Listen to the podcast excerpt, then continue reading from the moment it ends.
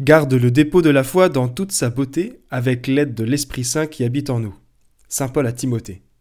Qu'est-ce qu'il entend par dépôt de la foi?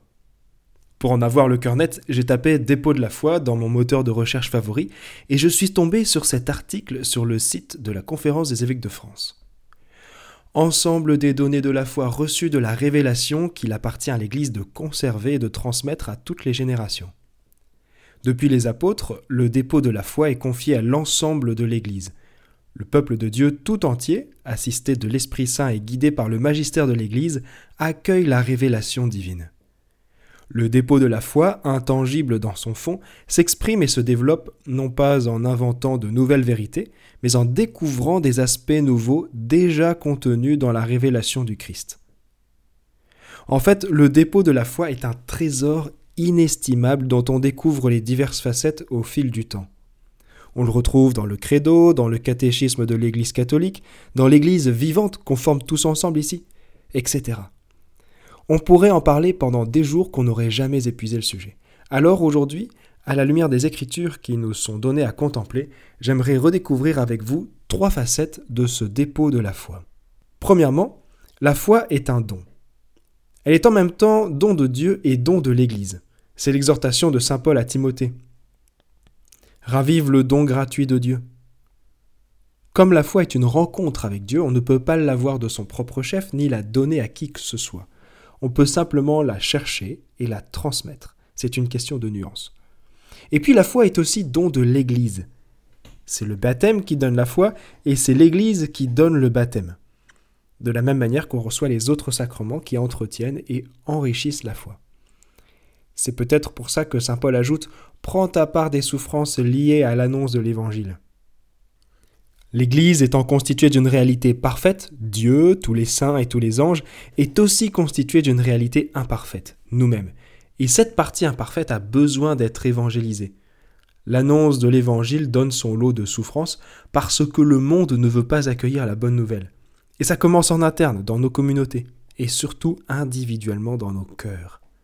C'est une étape importante dans la vie spirituelle de prendre conscience que la foi est don de Dieu et don de l'Église et par conséquent qu'elle peut nous être transmise par tous ceux qui nous entourent ici. La foi est un don. Deuxièmement, Dieu agit vraiment.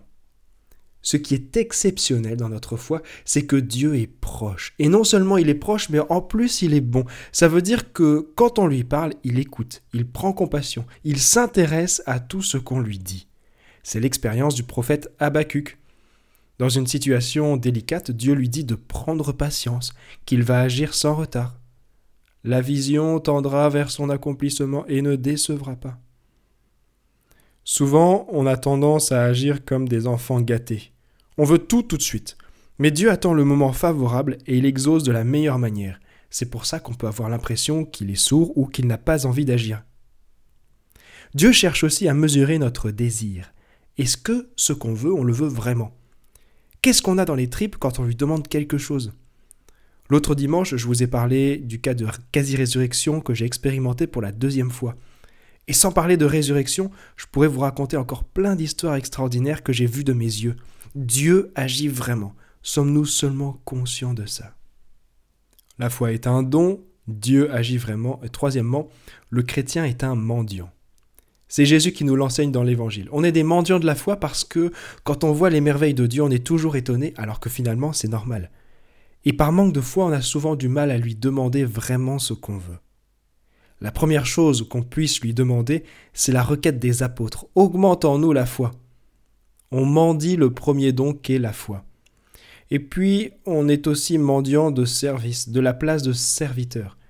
C'est lui qui nous dit dans l'Évangile que l'amour du service au nom du Christ devrait nous faire penser systématiquement que nous ne sommes que de simples serviteurs, nous n'avons fait que notre devoir. On sait par exemple, et par l'enseignement de Jésus, que la dernière place est la meilleure. C'est celle où on reçoit le plus, c'est celle de l'ami de l'époux qui se réjouit pour l'époux, comme le dit Saint Jean-Baptiste dans un autre passage de l'Évangile.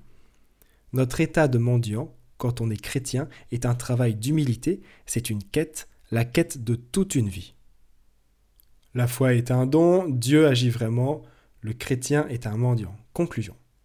Le dépôt de la foi c'est un grand mystère et un héritage inestimable. On n'a pas assez d'une vie pour l'épuiser. Et une des caractéristiques, c'est que sa transmission dépend en grande partie de nous. Le dépôt de la foi est vivant parce qu'on le fait vivre. Et si ça nous fait vivre, il faut qu'on en témoigne. Vous savez, aux funérailles qu'on célèbre dans l'église, j'ai souvent l'impression d'enterrer le défunt avec sa foi.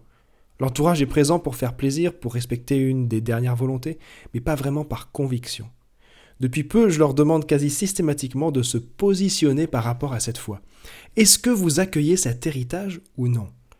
Si la foi est importante pour vous, dites-le à votre entourage, parlez-en entre vous. On la relègue trop souvent à la sphère du personnel, de l'intime, du privé.